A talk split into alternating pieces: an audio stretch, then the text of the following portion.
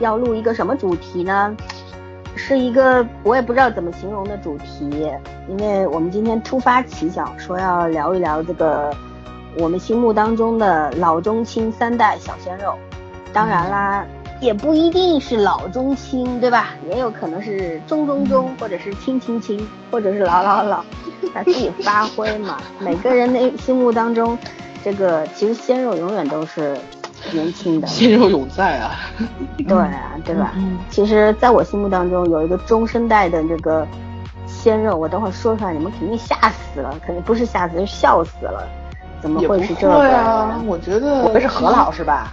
哎，我跟你说，你们俩的思路永远跟不上。森森不会不会把那个他的关注放在何老师。嗯，好吧，那那那那。怎么样？我们要不我先规定一下，今天我们就算是玩一个游戏，然后我规定一下游戏规则。我们呢，我会我会这样子，我们从青年鲜肉开始说，青年青呃青年，然后中生代，然后老的那一辈，或者或我们或我们不要说中这个。怎么说？青年、中年、老年会被人打，就是按年纪来排吧，就是在你也也不要不要不要，我们这样按年纪也要被打的。你你你们知道老师的意图是什么吗？先说青年的，咱们两个人花痴他拉得住，后面中年跟老年你就说不了什么了，你知道吗？哎呀，也也不招人。我是这样子，我心我的意思是，等我把话说完。我的意思是说，我们分为第一代、第二代、第三代。那么第一代呢，我们就说。你心目当中最年轻的，或者是你最新鲜的那个鲜肉，然后第二代呢，就是说稍微远一点点的，然后再再第三代呢，就是再远一点点的，但是有一个规则，必须都是在世的啊。啊，这个这个规则，咱不说，嗯，因为去世的我喜欢的太多，我喜欢差不多都死光了。幸亏你不喜欢我，我喜欢你啊，我超喜欢你。好，然后。这是第一个规则，然后第二个规则是这样：我们当不管说哪一个鲜肉的时候，我们都是依次说。比如说圈圈说第一代的时候，圈圈先，然后早上后，然后我第三这样子。然后就是说你要说出来，应该是早上先，然后你第二，我第三。这都无所谓，这顺序无所谓。然后重要的是有两个目，有有两个题目一定要说清楚。第一个题目是你是在什么契机下？遇见他的，喜欢他的，然后第二个是你喜欢他的，你喜欢他的原因是什么？就是也可以解释为他到底有什么地方是吸引你的，或者说你当时你你被他迷住的时候你也不知道，但是后来慢慢慢慢的你发现了你喜欢他的那个原因，就这两个就是重点要说的事儿，好吧？那我们就现在进入主题，嗯，然后第一代就是目前最新鲜的那一代。我让早儿先说，我今天要长篇大论的。第一，第一先说。我今天第一个要说，就因为是今天是他的生日，我们录制的是九月二十二号，今天是高以翔的生日。大家都知道我最近比较花痴，对吧？前面做了这么多期王沥川啊，就是因为王沥川喜欢他的。嗯，结束。原因呢？不是你喜欢他帅呀。鲜肉这有什么？好，我跟你讲，你你后面讲到任何人都只能两句话，这个 对，只能按两句话没问题，不允许多话。你们知道为什么吗？因为我现在最最近在花痴的这个，我你说嘛，你我帮你说。你我说我还没入坑就不算。你我跟你说，你这坑入定了。两句话解决。不是你这坑入定了。你除高以翔这个人，除了帅，肯定有其他地方吸引你的。你光说帅。对吧？对，帅帅算啥呀？帅的人多了去了。你总要是说他到底有什么地方吸引了你这个处女女呢？王沥川演的很好，我很喜欢有礼貌的孩子，然后本人他绅士比较儒雅，他本人也这样啊。我我刚开始以为的高以翔，然后应该不是这个样子，然后没想到他现实中也是这样子，然后去扒他的综艺，扒他的真人这些视频采访之后，我发现嗯，我很喜欢冷幽默。然后呢，是人生很有规划，生活跟工作分得很开，然后会打篮球，真的会打，哦，打的也很好，说的好像李易峰不会打一样，啊，李易峰不如他，这个得承认。呃，让他们俩打一打一场，他是他是专业的，高以翔应该是玩的起码是很接近专业的业余水平。对对对对对，这我承认，这我承认。嗯嗯嗯嗯，就这些点吧，因为我喜我我特别喜欢运动很好的男生嘛，所以。然后就让我很喜欢他，嗯，就这个。然后呢？没了，完完了。你还你确定哦？不得补充的哦。不是你也太短了吧？人家今天生日，你不得 你不得多讲两句？后面后面咱们不要再跟进去讲长篇大论了嘛，就等于说我前面先介绍，然后后面去聊嘛哎，你必须说完了就结束了。对啊就是一轮 over 一轮的后面哎，后面就是给你机会的。一轮的老大，你们听森森刚刚说玩一那就这样结。束，结束，换人，换人。玩大了。哎，你真的确定你不补充了吗？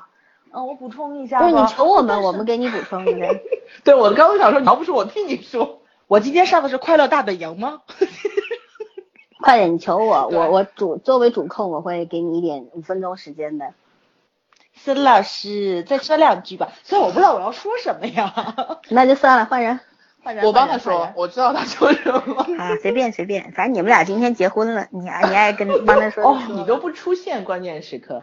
嗯，哦，我觉得早喜欢高以翔，应该就是就是他他那个状态下，他没有觉得高以翔这人是那样子就就可能是王沥川和高以翔在他看来相似度太高，所以后来我说我在坑里是因为王沥川，他在坑里就是因为高以翔，我说他高太太他还不承认，我不是高太太，哎我们不没有不讨论这个问题，不讨论这个问题。OK，你今天还在发什么什么沥川往事，我们都已经出坑了好吗？嗯，又无言以对。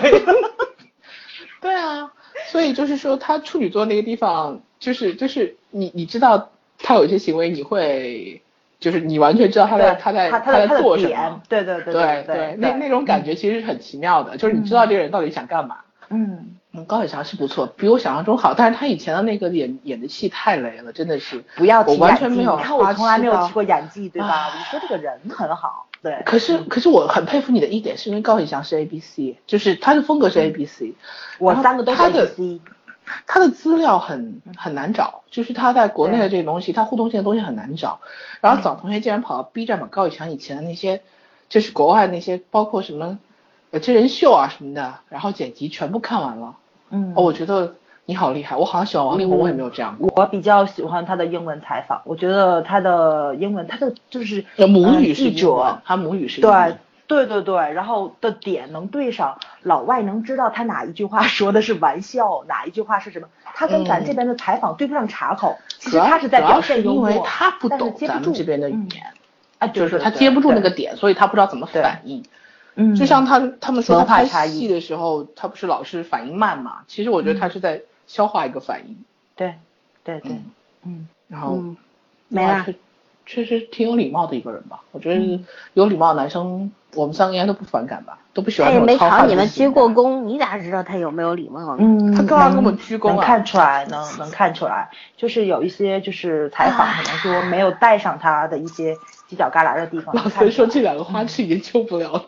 对呀、对呀、就是你要花痴，就是要就一定要扒到这其实地步嘛，对吧？其实是这样子，就是说，当你当你喜欢，我今天通过一件事儿，就我们到最后的时候说，通过一件事儿，我深深的明白了一个道理，就是其实喜欢一个偶像，就是一场风花雪月的游戏嘛，是一场伟大的暗恋，对对你会把他当你的情人、爱人那么看待的，所以你他在你眼里就好的跟一朵花儿似的。啊，其实是这样，你喜欢一个人，他做什么都是对的，然后你不喜欢他的时候，他做什么你都不顺眼。没会啊我喜欢一个人，他做做错了还是错的呀。可但是你可以包容他咱不是你可以接触不到忍受他他吗？他做错那一方面，你是你是接触不到的。对呀、嗯就好吧他对暗恋其实就是这样，我因为你没有我跟他相现在处过。我现在特别开心的一件事情就是，几乎我喜欢过的明星没有一个去触犯过我的底线。我现在看到有的一些粉丝，然后自己喜欢的明星做做出了一些他让无法接受的事情，就那就那种失落感，哦，我真的不想经历，我觉得很可怕这种事情，你会觉得所爱非人的那种感觉。其实我觉得可能你不久以后会被打脸的，不久以后 你说他还是说我 说说早，你别吓我。哦，我今天已经，你这种我今天口气让我觉得很我今天已经说了，王宝强真的不算是我后宫。我谁说王宝强哦了呀？哦你你不要空虚嘛 你，没听懂吗？好吧？哎，你说你完了吗？千千千万不要说啊！我不希望水逆已经结束了，不会有任何一个人有不好的想法。结束。我知道我也不会说的，反正你又不嫁给他我一定会说的。无所谓。你们要说谁呀？这个人没有啊本身会有问题吧？好吧，这个说完了，我们就 OK 我们就换人了，嗯好吧？嗯，给那个神经病一样的圈圈。就其实我在圈圈开说之前，我其实想说一句话，其实说吧你们俩最近疯的不相上下，你知道吗？在我们这个三个人的这个小群里边儿，我被你们疲劳轰炸，一会儿，哎呀，陈伟霆、高以翔、李易峰，没完没了。我前一段说的是杨洋，可不是李易峰。对，他前一段说的是杨洋啊，嗯哎，你你在说杨洋的时候，我在说高以翔，对吧我啥？时候说过杨洋？啊，不是你，我说杨洋是因为被你带到坑里的，但是你后来出剧你就出坑了，我就不行。嗯，嗯，好，你该你了，该你了，你抒发吧，你这个大眼仔，你说想我说谁？问题是明明是你入了李易峰的坑，为什么我看了综艺我入了陈伟霆的坑呢？因为你喜欢运动好的男生受不了。是啊，我告诉你为什么好吗？嗯因为陈伟霆比李易峰眼睛小，你不喜欢那种眼白多的 他三白眼，嗯嗯，对是我也喜欢喜欢喜欢眼睛有 神的。我也对对对我昨天还跟我妈吐槽他。好了好，我们正经点，正经点，赶紧说，那，我们这夸你的样我们这样录夸你的节目真的不会被人骂吗？管他们，反正人家也不认识我们。你不知道这两家粉丝正撕的撕的那个什么风起云涌的。他们总总是他也有总也有那种特别理智懂事儿的粉吧，我们也不是没见过，对吧？嗯，他脑残的人，你跟他说啥都没用，你就是天天夸他们家偶像好好好好好，就好到万里无云了，他才会满意，何必呢？对不对？哎，那才是亲妈粉，我是做不了。哎，不对，亲妈粉也不是这样，亲妈粉都是好粉，像这种都不叫好粉，都不知道什么鬼，脑残粉。什么鬼。好了，快点来，不要再拖延时间了。老三同学说你说的那个什么，我是怎么入坑的？你现在不要问我，我也不知道。嗯，我现在真的不知道，我想了一个礼拜我还没想出来。好像是你确实一个礼拜都在思考怎么入的坑，然后问我们两个人，我们俩。但是我跟你讲，我应该是看了他两期综艺我就入坑了。这有一句特别恶心的话，特适合你，嗯，说就是你遇见你喜欢他的这个契契机，就是这个情不知所以知何。所起，我疯了，一往而情深 受不了。可是可是真的，我就是我我就是觉得我缘分很神奇，你知道吗？这个人我零七年我就知道这个人了，但是那个时候全是槽点，然后 一个月之前还全是槽点，我记得好清楚。没有啦，半个月之前我们录节目你还吐槽了的，嗯，录对啊，我就说的时候，一个月之前，我上一次他的大槽点是什么，你知道吗？我跟你讲一个啊，就是就是你刚刚我刚刚跟你说那句话，如果你喜欢一个人的时候，你觉得他什么都是对的；如果你不喜欢一个人的时候，他干什么你都不顺眼。嗯李易峰不是前一段出车祸了吗？啊嗯，他那天晚上开跑车撞到对超速撞到那个桥墩上了。然后我当时的第一反应就是这些小鲜肉真字对啊，这些小鲜肉真是有病，你知道吗？我当时真的就是这个反应，我说我说有钱不是这样赚的。然后那一天呢，就是就是前两天，呃，前两天的时候，然后我就翻那个那个那个那个新闻的时候，然后 当时是一个狗仔，就是说说李易峰这么些年的一些一些东西嘛，嗯，然后就是说狗仔就是当时对他那个那个那个事件出来以后，就撞车这个事件出来以后，说他第一时间问了警方是不是毒驾，不是酒驾，呃，没有，就是也没有超速，就说这车上有没有女人，对吧？这也没有，问到。就这这这没有问，就是说就是说他是正常驾驶，然后超就是撞上去了。姑且不说别的，但是我当时看还蛮欣慰的，然后呢至少没有嗯没有突破你的底线对，线，没有突破我的底线。如果他是酒驾什么，我觉得我我心里还是会有疙瘩，就是可能我也能忍，但是我觉得会有疙瘩。但是就这三样，我觉得嗯，那那那正常车子也会出是也会技术太。差了。对对对，而晚上他半夜三点钟开的车，嗯，这速度有点高。所以所以就是我觉得就是说，其实理智上怎么样出这个车祸都是还挺危险的，但是你喜欢他和不喜欢他就不是一个心情。对对嗯嗯啊，没有啦，还有第三种心情，像我这种谈不上喜欢，谈不上不喜欢的，我觉得就是一个，就是一个新闻啊，娱乐新闻，对对对看过就算了，跟我没关系，可是是这个娱乐新闻，我觉得如果放一个我稍微有点好感的明星身上，我都大概会就是还是想跟他辩解两句，只要不是有确凿证据的。但是当时我不喜欢他的时候，我就觉得槽点很多。其实我早就嗯知道，不是，我最近才知道你是一个极致的女人。哦，我上我上次感慨过吧，怎么说这句话我说不像夸我呢你知道吗？呃，夸你呢，夸你了，你可以继续。至少够用了，不管你俩了。不是这个，一般什么状态下的女人智商都是零蛋。我最我今天晚上刚吐槽过别人。老孙，你这样很不公平，你知道吗？你非要在我们两个人最热情的时候来聊这个话题。啊，没事。然后老孙说杨洋的时候你就过去了。我啥时候对一个人过不去？我对谁都过得去，好吗？就像明星之类的，嗯，也过去了。小池也过得去。对，也过去了。他就是那种小吃演戏，他就看小吃没有戏，他就不他又不惦记。对，嗯嗯，好好，你你赶赶紧让我说他的点在哪啊？其实李易峰不适合演戏，就是他他很努力，他适合当综艺咖。对对对对对，对对对，他是天生的综艺咖。但是我我很奇怪的是，他说他就是他自己现在把他人生规划一一四年以前和一四年以后。就一四年以前，他基本上是处于一个小圈子内，就是他没有完全没有火起来，就只是小心在混。一四年以后确实是大火了。嗯。然后一四年以前，就是他自己自己说，团队都不知道怎么打造他。他说说话方式也不对，表达方式也不对，什么都不对。就别人经纪公司跟他开完会之后说，你这个人不适合当艺人。但是你看现在李易峰的表现，他真的你就不能说他不适合当艺人，你觉得他太适合当艺人了。所以，我我我不我不知道那个时候是是他现在的包装团队对他有了很大的改变，还是他自己对自己的性格调整有了一个很大的改变，也可以说是开窍了。嗯，也有可能。但是我觉得金牛金金牛座开窍是比较慢，是真，他不是那种很灵活型的。嗯。所以我就觉得他现在，因为你们两个看他综艺，就是主要还是他。其其实我仔细看了看这个人，我才觉得有意思在哪吧。因为你看现在就是这些小生们，包括小花们。呃，主要的路线基本上就是呃 IP 剧，然后古装剧、偶像剧，然后综艺，就是这种呃真人秀，嗯，代言，基本上就是这些，呃，很少会真的有人去努力的去演戏。就是我为什么会会觉得李易峰让我觉得还是高看一眼，因为他很少参加综艺的，他基本上没有，我翻了翻他没有什么综艺，他除了拍完戏上快本，上完快本，然后可能就时装周有他。他几乎好像所有的宣传都是在快本果台，对，嗯，然后有何老师的两个节目他参加过，其他他没有参加过任何还有长的，还有咱们看那个啊，对对，那是芒果台，那是古剑嘛，那是当时是宣传古剑嘛，古剑其实也是为了剧去宣传的，包括何老师的那个网络节目，他是为了栀子花开去宣传的，嗯，就是除了这些之外，他没有参加过大型综艺，真人秀从来没有，他自己做过做过制片人，嗯，所以我觉得他还是人生还是很方向性很明确。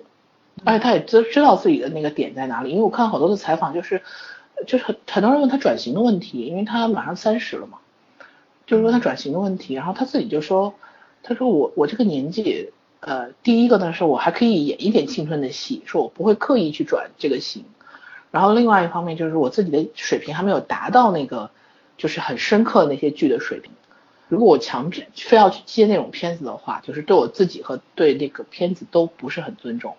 对就他这个话说的，不管是真话还是假话，但是你觉得这话是合理的，就是既有他自己的风格在里面，然后又有一个怎么说呢，一个比较合理的逻辑，而且不会让你，就是不会让人很尴尬。我觉得这个是在现在的小生命访谈里面，我我我基本上没有见过，就是让我每一次都觉得他有梗，而且很满意的人。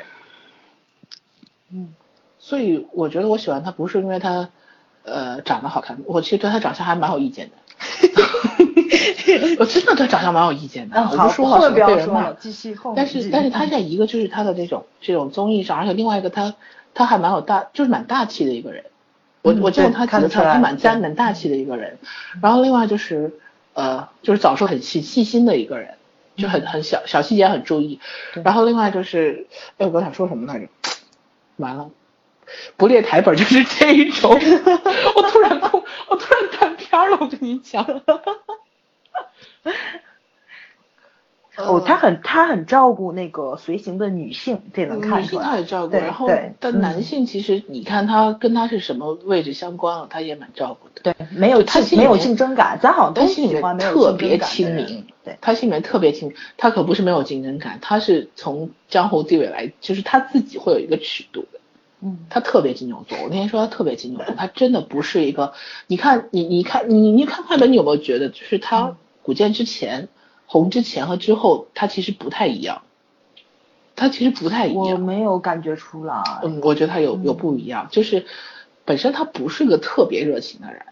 哦，我觉得应该是他那时候咖位没到剪辑的原因。嗯就我看到的剪辑，就是说有他出场的话，挺大气的。呃他是我觉得还是我跟你讲，能压得住特别是快本是，在快本这个快本目，你不很看人下菜的背景，你本对，你就是背景景板。对对对对，快板特别残忍，这这个节目嗯，。对，但是我觉得他他其实不是一个很热情的人，但是他是一个很照顾自己人的人。嗯，这就我想你说他很金牛座，就是他如果觉得你是他的人，他会很照顾你。哎可如果他不是，就是说大家都是一样，就是整个剧组来，你有没有觉得他和谁关系特别好？嗯，就我觉得他他是个规划性特别强的一个人，所以我觉得我今天看到一个什么九零后的这个流量小生说要把他踢出去，我还蛮开心的。我说踢出去也挺好的，省得一天到晚在一起较真儿，没什么意思。嗯，对。你说我说了一个处女座，你说了个金牛座，老孙哎，我说一个摩羯座说了吗？我喜欢的六个人，我我六个人选不出来，然后六个人里面两个金牛，一个一个摩羯，一个处女，然后一个双子，一个白羊。然后你知道我吗？三个都是处女座。恭喜你！你还这辈子想出处女座的坑啊？对，另外就是我我一定要表扬李易峰一点，他的衣品简直是我欣赏的不行。打动你对吧？对，哦就他那个团队，很好。他那个团队就是他他整个造型团队现在非常非常符合我的我的口味，然后我觉得也符合他自己的喜好。他造型团队是个韩国团队。对是韩国团队，哦，嗯，你看他头发你就知道，他绝对是韩国团队，所以他这都能看出来头发哦很明显的而且而且他那个衣服的感觉就是你你看起来很朴素，因为李易峰不是那种就是长得很很艳的那些人，如果是杨洋的话随便花一点都无所谓。哎，确实他穿花衣服好看。嗯，对，杨洋白嘛，然后他那个嗯他那个整个状态其实他很阳光的嘛，又年轻。但李易峰不能走那种风格，因为他马上他这个年纪就是到了一个不干不干，就是森森说老中青，他正好在中间，他八几呀？他八七的。嗯，哦，他正好在中那咱朱元间比较大。对啊，所以他也不能太嫩，他又不能太老，然后他要稳重，还有点活泼。你看他衣服正好，嗯，就是很适合他。比较可贵的是，他从一个，因为他们是选选秀出来嘛，其实选秀出来根根基不稳，对而且哦他也不是，他虽然是读的那个什么什么广播学院，但是他读播音主持专业的，对，对吧？他好，为什么要做配？为什么要找配音呢？我很奇怪。然后他声音很好听。嗯，然后就是怎么说呢？就是其实他是一个对自己人生非常有规划的人，就知道什么时间做什么事儿。对，三十岁了也知道应该转向了，不要再吃那个青春饭了，或者怎么样，也要朝这个演员的方向去走了，而不是哎呀我好喜欢森森呀。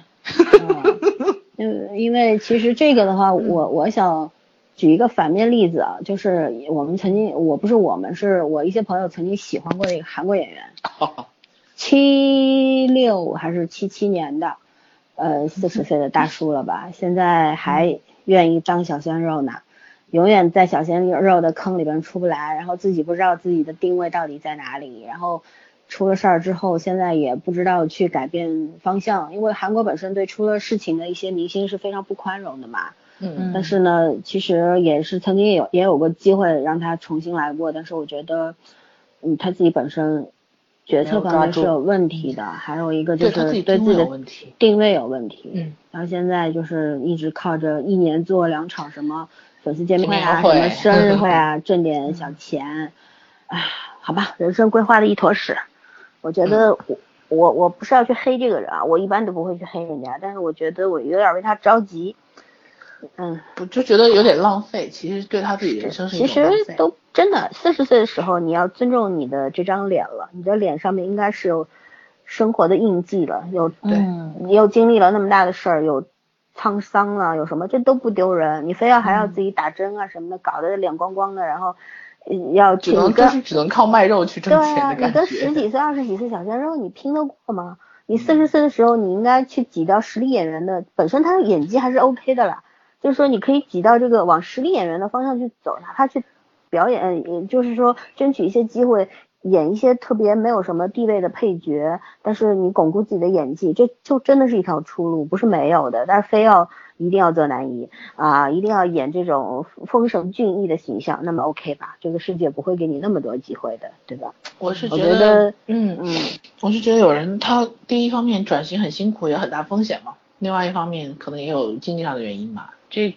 这真的是，就是说你你付出多大努力，然后你能收到多少吧？嗯，唉，转型是因为你肯定会损失掉一部分粉丝嘛，然后可能广告代言什么经济上肯定会有损失的，但是这条路你一旦决定了，然后你你全部的方向、你的努力都朝那个方向去的话，我相信总归会有一点点成绩出来的，对吧？成功的人多了去了，对吧？以前那个谁，宋仲基也是演这个。演演这种花瓶角啊，色对啊，他对对啊，野善男什么的啊，对吧？嗯整天就是那个，但是人家现在也往这个实力演员方向走。你只让我选三个，要是然后你让我每个都可以选，我把小小宋在我旁在我名单里之之一好。你居然没有选小宋，不是小宋八五，李易峰八七啊。我说了不一定有年龄嗯年龄。可是我后面还有四个呢。唉，好吧，说完了吗？该我了。OK，你了你说吧我很好奇。唉，我其实呢，从这这游戏题目是我出的，但是呢，我 出了这么多天呢，对我我想来想去，我不知道选谁。刚刚在回来，我今天跟朋友一块儿吃饭，然后回来之后洗个洗战斗澡的时候，突然想起来，我觉得我还是要说池昌旭。虽然说，嗯因为、嗯嗯因为就是说，并不是说他真的颜值有有多高，他颜值很但是没有杨高的呀洋高吧？啊，那倒是。对不对？没没有谁高那是杨洋。杨高啊妹妹我听说没有高以翔高，吓我一跳。我说你怎么会这样子？你你想多了你。杨洋是两个字，高以翔是三个字。我听的连音嘛，没听清楚。嗯，然后就是 我觉得，就是池昌旭，就是早上其实挺了解我，就是他有戏我就看，没戏我就不看。他好多好，他拍过好多剧，但是我只看过一部。我那个《齐皇后》看的是 cut，然后哦，齐皇后那个什么，对，齐皇后其他的和齐皇后我的什么五根手指啊，什么鬼，我都没有看过。我我对这种，其实我觉得我喜我喜欢一个明星，不会因为这个明星去看什么剧，而是因为这个剧情好看，我才会坚持下去，就是这样。所以说呢，但池昌旭，我觉得有有我本人非常喜欢的地方就是。嗯，以前说过嘛，一个是颜值不错，第二个是身材不错，第三个是运动细胞很好，对，然后非常敬业，对吧？嗯但是我觉得还有一点，我觉得他其实是一个没有什么天分的演员，但是很呢，努力。嗯，努力没有天分还很努力是很多演员都有的，你像李易峰也是没有天分，很努力，高以翔也是嘛，对吧？是对对也是。我对吧都我我们今天谈的应该都是属于天分一般，但是很努力的人。对，嗯，我不是，我后面有有有有天分的。我觉得池啊我后昌旭他不仅仅是敬业，我觉得他很拼命，嗯就是他很多包括当时拍那个 Halo 的时候，他有很多很多那种高空戏啊什么的，因为他没有那个武术啊什么那种根基，你知道吗？他但是没补，对，但是他在拍 Hero 之前，他就一直在上动作学校。是他他是是为了常年去了两个月。去嗯练练那些动作啊什么的，这个就是我觉得，而且这种就是其实吊威亚啊什么的，其实也算是高风险嘛。对对，我觉得他不，他是不仅是敬业，而且是，而且是那个，嗯，就肯舍命的那种。我觉得对，当然当然他，因为你如果说像成龙大哥，对吧？人家这嗯种打了几十年，一辈子从几岁就开始一生武艺的人，你嗯没法比嘛。他他做很多动作什么的，他都知道怎么去规避那个风险，对吧？怎么样？比如说高空跳下的时候，怎么样做保护自己的动作，对吧？但是嗯这种没有基础的人，其实对他来说这个不一样，那个风险性是百分之一百的。所以说我我这是我非常喜欢他的地方。嗯尤其是 Healer，你可以看他其实没有这么多的晃动的镜头，他很多都是定位的景，证明他的动作流畅度啊，就是就是动线什么的，他做的很到位，才会用这样的镜头去呈现他的武打动作。是所以我，觉得小池他肯定就是怎么说呢？因为他本身也挺有运动细胞的，然后再加上他很拼，所以他动作做的很到，位。而且小池，你看他是几乎练武术都没怎么，对他没怎么去动用那个替身演员。他是原先嗯好像是练过体育，但是呢，就是没有没有这种武术方面的那个。他不是他那个为了配合那个戏嘛，他有专门去练武术这些这些功夫找老师教嘛。你看上一次他快本他跟杨洋那个 PK 那个动作，他是单手后冲翻嘛。他的他的那个动作是他舞台剧里面每次都要做的。对啊，所以杨洋就说其实他那个比较难做嘛。对啊，有一次他翻着翻着翻下来。他对，这小朋友比较老实我在我在一个采访里面看过，他现场的时候就是就是不知道放视频什么，他就是没有撑好，是整个那个就是头冲下摔下来的。嗯，我觉得非常危险。对，因为让你想，他舞台剧，他不是说就是跟电影一样，我拍完了之后去重复放就行了。他是一天晚上一场，可能一周有三四场，他他每次都要翻的，他每次都要去做这个动作，他可能都做了二百多次。现场做二百而且很超厉害，嗯，就是很有意思的是，他翻下掉掉台下以后，他又就是也不知道怎么去解围还是怎么样，就傻乎乎的又上去了，就就觉得就挺实诚的这个小孩，对对，啊有有这种感觉。然后因为他好像因为演电视剧啊什么的出名，其实就是在黑楼。之前演了一些剧都没有什么，名气很长，对，就挺黑暗的一段时期。然后他就是要去演舞台剧，他跳舞什么都不太好看的，唱歌也不提了，但是就是很努力。然后呢，我觉得韩国有一些艺人，我又要说到那个艺人了，也是在跌入低谷的时候，他没有说说就是说我我争取一些好的机会，我去拼命的给自己拓宽戏路啊，或者是把这个在低谷期当成自己。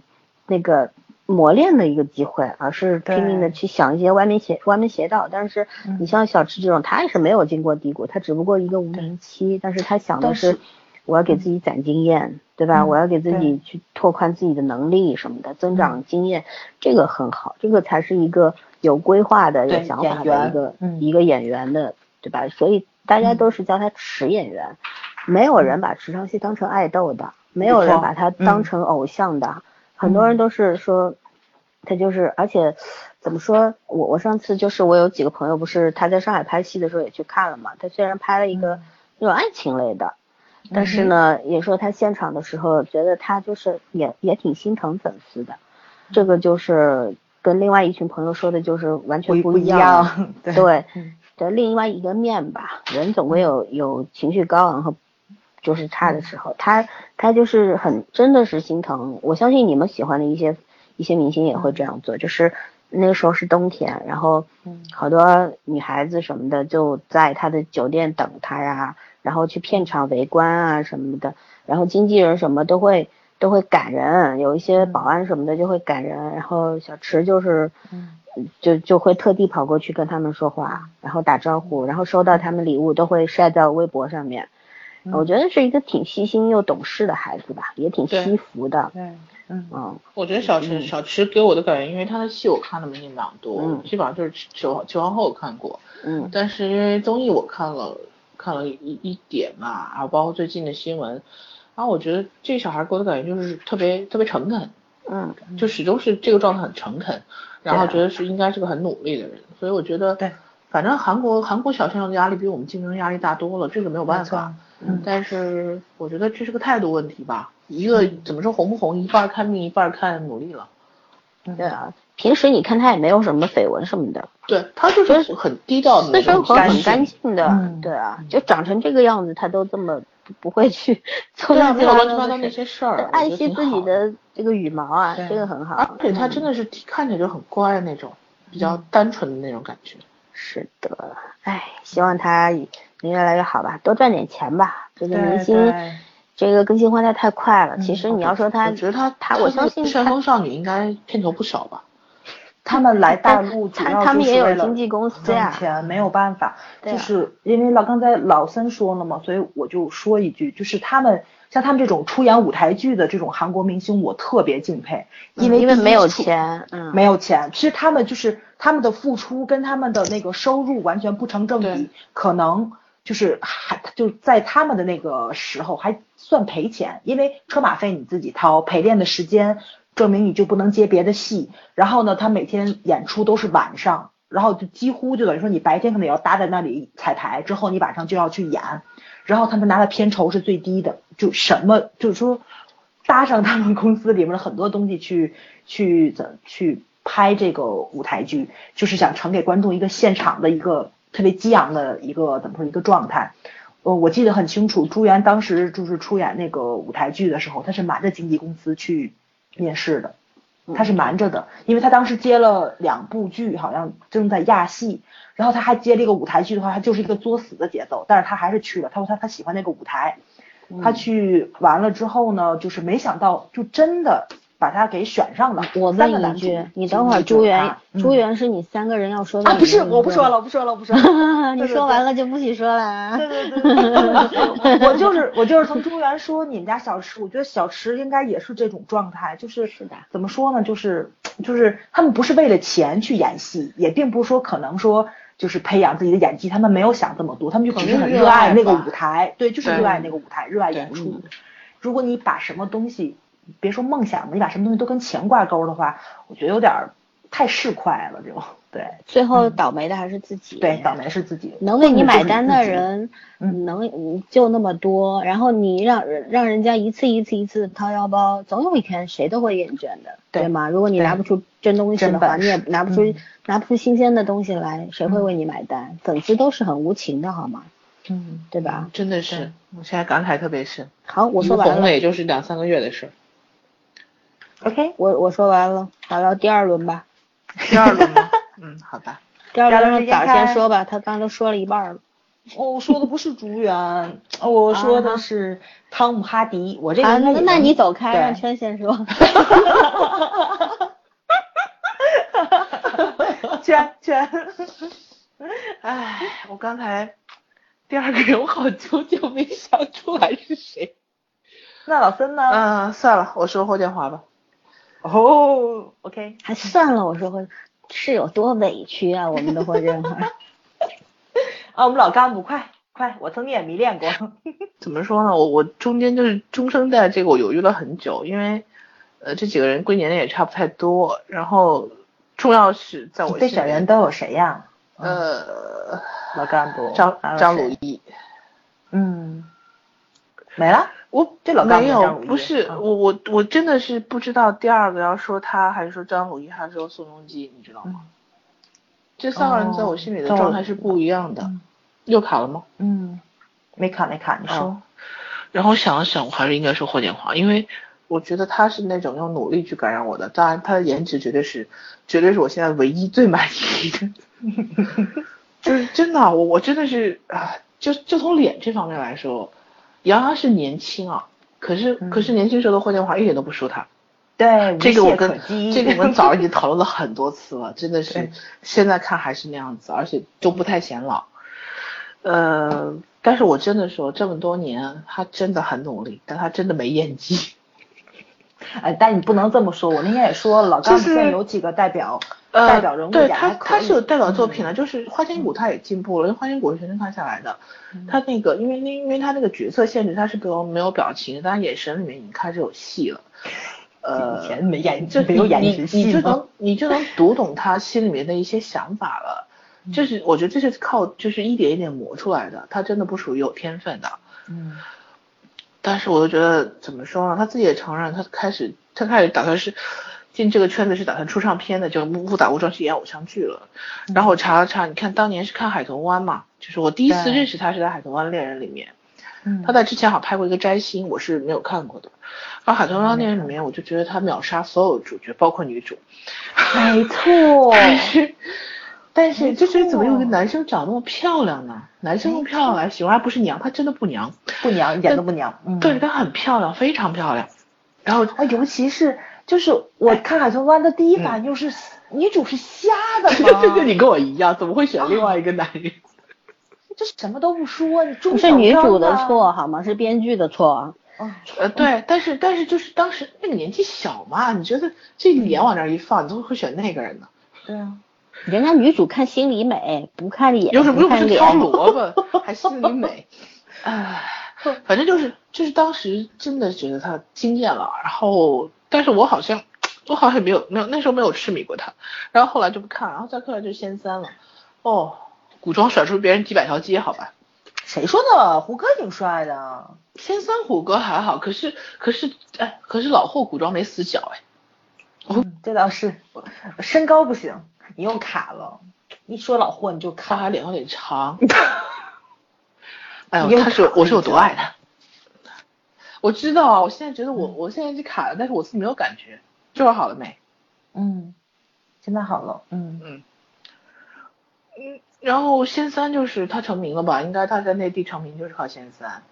对，嗯。然后在之后对吧？之后就他自己也在尝试转型，其实，但是我觉得他他属于怎么说呢？他挑戏，他他不走商业化路线，我感觉。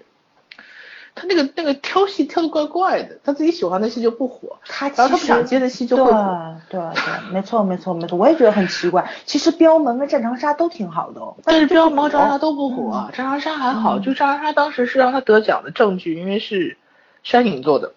嗯，战长沙山影做，但是山影那帮人交情还是不错的。嗯，呃，就是就是战长沙其实也没有太主流了，但是我战长沙里面我特别感动的是他的那个台词，他的台词那时候真的进步了很多，因为他原来台湾人，他有些台词，而且他不是学表演出身，他台词不是很好，但他专门找那个戏剧学院老师去学了，嗯，去学了大概有一年时间，我觉得这个还是挺感动的，就是他就一直在一直在改变自己，哦。很不容易，然后我要我觉得一个台湾人，他是哪一年？零零年到好像到大陆的吧？对他零零年就来大陆了，应该是，然后一直到现在，我觉得真的很不容易。对，背井离乡。嗯，而且有摩羯座的固执在里面吧，就是很很执着的要做一个好演员。对，其实很多次我都觉得他真的还挺没天分的。但是但是就是这种这种努力让你觉得特别感动。我们摩羯座就是没有天分的星座，你知道吗？不是啊，那未必未必没有天分，可是可是你们就愿意脚踏实地去做，我觉得这件事情非常非常重要。嗯，明明可以靠脸吃饭，都要靠对啊，他真的可以靠脸吃饭，好吗？所以你看后来，其实我看他他作品，他去年的话就是靠电视剧爆的嘛，《花千骨》《女一》《他来了请闭眼》，全部都是电视剧嘛。然后就是《花千骨》爆了之后，他他片酬涨得也蛮厉害的。然后那个基本上就是属于正常工作吧。今年全部是电影，今年四四部电影。今年都演电影吗？今年全部是电影，《如懿传》是刚刚进组，怎么样也是明年再播了。啊，对对对对。嗯，它全部是电影，所以我就觉得他终于到了一个怎么说呢？我感觉是一个轨道上去了。他有票房号召力吗？完了，问了不该问的问题。呃，我我我我我真的不知道这个问题怎么回答你，因为现在这种流量担当真的是小花小生比较厉害。对对，主要是看票房吧。票房其实我觉得对他来说，票房从来都不是最重要的事情。他他演个电视剧什么，哎，这方面他的观点，我喜欢的几个人的观点都是一样的。嗯，就是说我是演员，我去演好作品。至于票房或者是剪辑，主角戏份多或少，那个跟我没有关系，没有关系，控制不了。对，嗯，我觉得他们几个都是这样子风格，所以我很喜欢。嗯嗯嗯，我比较欣赏霍建华的一点，是因为我觉得他有他有那种，嗯，你也要聊霍建华？不是我，我我说说我的感受，嗯嗯，就是我我比较欣赏他，是因为他以前也有一些。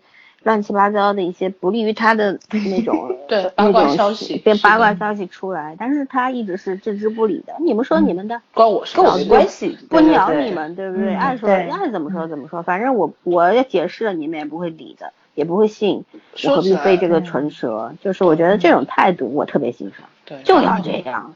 我我补充一下，那个就是中国不是有个狗仔还蛮有名的嘛，卓伟，嗯嗯，然后。我我就今天在，我因为我我我看过他很多八卦，就是原来有一度的时候，我还蛮关注这个人的。他拍过霍建华，他拍不出来东西。他他拍霍建华，大概拍了有前后，他说跟了有三四个月，没有拍到任何东西，就拍到一次出来打篮球，晚上蹲在路边抽烟，出来买冰淇淋，还穿的就是什么那种大 T 恤、老头衫，对对对对对，然后头上扎个小揪揪，就是完全不在意自己形象的那种人。嗯，他说拍不出来。长得帅任性好吗？不是，就说这个人其实生活蛮简单的。你你相信这种一线的人，而且像他们狗种狗仔，如果是拍得出来的话，我觉得一定会拍得出来，怎么可能会拍不出来？嗯，对，人家只是把这个当成一个工作，没有把它当成人生。对，而且我觉得李易峰也没有拍出来过。我觉得这么红的人，一定一定就是说，你要是想盯他，一定是可以盯得到的。因为他没有办法在家待着，但是拍不出来，就说明你如果一次两次没拍出来，像他们，我觉得像像他像吴亦凡他们这些正当红的人，一定是很多人跟的。对嗯你如果拍不出来，那就是没有。尤其是咱们现在的娱记也都进化成狗仔了，我觉得真的可怕这件事情。，而且是互相说白了就是互相想拉对方下水嘛，嗯，肯定是，肯定你就说想做公关，现在没有像以前那么好做。对，对啊，掏钱，对，哎可是也许你对手会比你掏更多的钱拉你下水。嗯，对啊，所以做哎，这人到底是一个要比什么样的时代呀？对，这到底我我嗯今天就来说，这个时代真的是，我今天特别感慨。你们不觉得现现在老干部这么当红，跟这个时代太浮华有关系吗？对对太浮夸了，所以这些老干部们，他们就是一股哎清流吧。对对对，他们不动声色，他们爱喝茶，他们自己很淡然、很超脱那样子，反倒红了。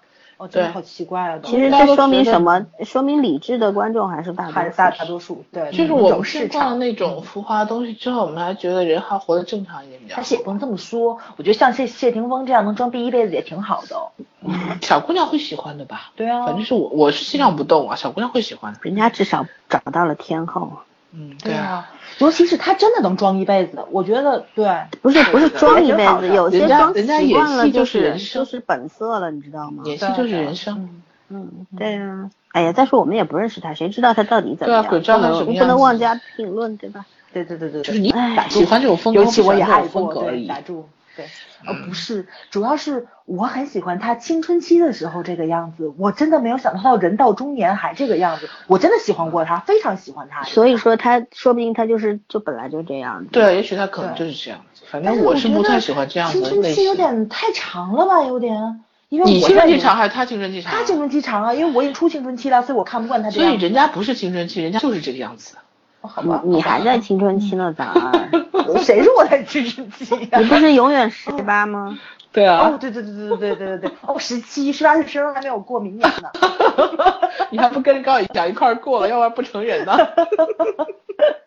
来来，继续老三的。嗯，又到我了哎，我完了不是该你了吗？对啊，你先说吧。哎，我再想想哦这到我，嗯，哎，你为什么都要临时想呢？这是，这不是他的信手拈来的吗？其实咱们三嗯个人良心话讲，他后宫最多。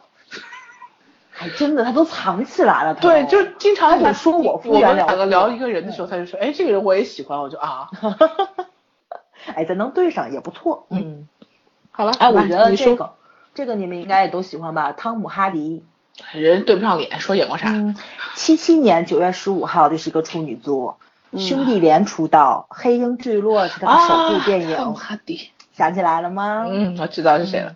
我脸盲，外国人一个也搞不不清是，楚。关键你那兄弟连和和黑鹰，你总要看过一部吧？我都看过，但是是还是没想起来他是是谁很。很配很配的角色，但是是个帅哥。对啊，那个我到现在没想起来我。我想脸那样我想你竟然想不起来我想跟你说蝙蝠侠，但想起来蝙蝠侠里他他他没有露过脸，演 反派嘛，他没有露过脸。那个就是那个那叫什么来着？就前些日子很火那部片子，那个《疯狂麦克斯四》第四部里面男主角、嗯知道吗？对啊，嗯，就是他，他依然脸盲中，你不要理。对对，还演过那个《情敌特工》里面演演演那个谁舰，就是那个现在演的那部片子那舰长是一个男主角，他演另外一个男主角，老三也不知道。然后那个老森一脸懵逼的看着你。《呼啸山庄》男主角电影版的。嗯，你让你去搜吧，你别跟他讲，他他一定是脸盲的，没有状态。哦，嗯、我喜欢他，因为他演技好，然后长得好。因为他出道的时候就是就是凭借那个很帅气的那个外表来吸引明明就是先喜欢人家长得好，然后才说人家演技好。他他演技确实很好啊，这两就是兄弟连跟黑鹰坠落这这里面全都是演技挂呀，没有一个出来是打是过来打酱油的，好不？可问题，是很严可问题是肃的，，一定嗯先看脸的好吧？呃，好吧，问题就我我很喜欢从这种纯荷尔蒙的这种片子里面去找男神。哎，我发现我哎，对了，真的是他好像我记得我嗯听说过，他原来是要演自杀小队的，嗯、这个我不知道他有没有参加试镜什么的，我不清楚。说是说是他，嗯我记得说是他为什么辞演了，我不知道。说最开始他哦就是自杀小队也是让他有一个角色在里面。嗯，他可能是跟他的其他片子冲突上了吧。嗯，汤姆哈迪，我觉得他就是就属于很有天分的演员，他从出道的时候就展现出来自己很有魅力的那一方面，就是我觉得并不只是说通过他的脸去吸引的人，他确实挺有男子气概的，但是他也能演那种稍微那个不太那什么的角色，但是他自己好像很喜欢去出演那种荷尔蒙的片子。包括你能看出来，他演的所几乎大部分角色都是那种荷尔蒙爆棚那种雄性角色，对，然后会吗？嗯，是呃是的是的，你可以你可以去看一看。他没有演文艺片吗？他他他演文艺片，但是文艺片的男的也可以不娘啊。他他的片子是对半劈的，商业一半，艺术一半，就独立电影一半，他是他是这种人，就是两手都抓，两手都硬。我觉得。怎么说呢？我觉得可能跟他出身的家庭有关系。呃，他妈妈是艺术家，他爸爸是知名编剧，所以他应该是在这种艺术氛围熏陶下长起来的。尤其他就读的学校，你们可以去查一下，是非常有名的英国的那那种戏剧学校。然后什么就是那个培养过什么那个布鲁斯南啊，就是就是这种什么零零七啊，就这种比较大角色的一些演员，都从他的那学校里毕业过。所以不就是零零七吗？对，就是零零七啊！对对对对对，我是怕怕怕观众不知道吗？我绿了，我又，疯了疯了，想多了。所以说他是属于那种理论派演员，但是呢又很有自己人格魅力的那种，比较天生天赋比较好的演员。对，所以我很喜欢他。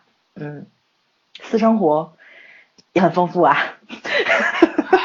哎，不是说他有个儿子吗？对，他有儿子，就是他结过一次婚，然后离婚了，然后又找了一个女朋友，生了个儿子，没在一起，然后又找了个女朋友，然后求婚了，到现在好像还没结，或者是结了，我不知道。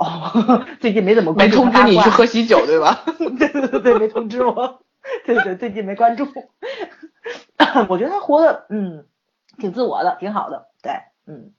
嗯，我喜欢的大部分的演员都是比较自我的，不太在乎粉丝他喜欢的大部分演员都是处女座，处女座一般都是这种风格。对对对，比较忠于自己嘛，对，也不太在乎媒体怎么看，然后也不太就嗯，可能经纪公司有没有办法凌驾他们，他们自己选剧本也很任性，就属于这种人。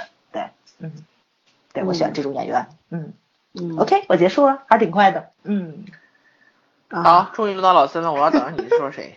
对呀，我也很期待。你说我们都猜不到，真的还有谁我们不认识？他还在想，你知道吗？我在想，我要把我刚刚说你猜不到这个人放到最后说，因为这个人我是一直想好，然后没有，我刚刚在想，我到底要说段奕宏呢，还是说张鲁一呢？哦，我们家老段，说说老段吧。对。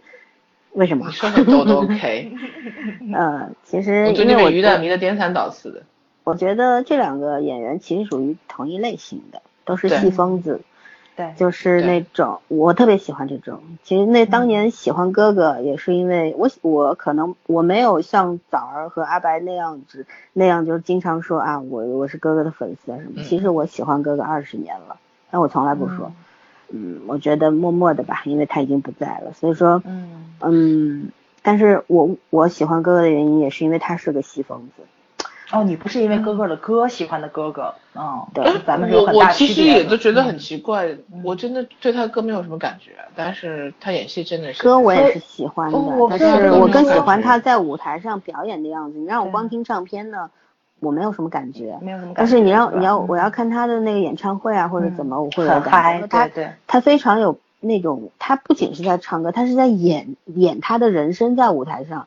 所以我是觉得他什么时候都是那种疯的样子。但是这个风要是加双引号的，就是他是在只是在表现这个世界，表达他自己而已。我就是这样一个人，你们接受也好，不接受也好，我没有办法。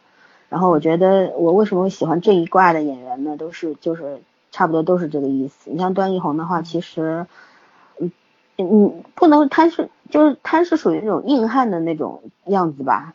但是他也演过，对，他也演过文艺的电影，名字我叫不出来了，蛮久以前。然后他我也看过他一些演的那个《爱有来生》，他演的啊，对，《爱有来生》。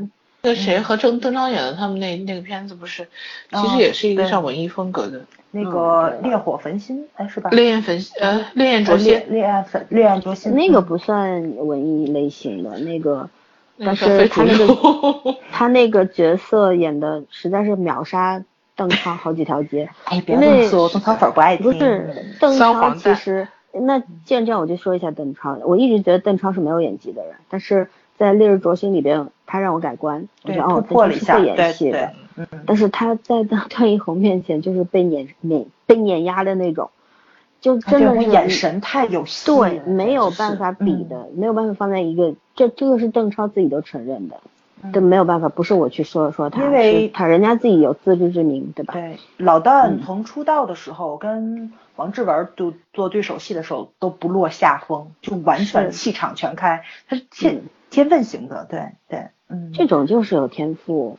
老段真的是就是那种神经质的，我觉得他身上有一种我很喜欢的神经质的风格。演员一定要有他演戏有，但他本人不这样，你们知道吗？他本人是很本人还非常高，好，对，嗯，哎，你们有兴趣可以看看他的金星秀，他跟金星关系非常好，有有。但是我看过他李静的采访。对，你们可以去看一下《金星秀》，你们会就大概会知道这个人其实情商相当高。我不太喜欢金星主持，所以他《金星秀》我没有看。他和金偶尔演过舞台剧，合作过舞台剧。嗯，他他管金星叫姐，然后金星对他也是另眼相看的那种。对，他是他是一个很温柔的人，然后很浪漫。嗯嗯，反正很有意思这个人。我我觉得我看他的第一部作品其实是。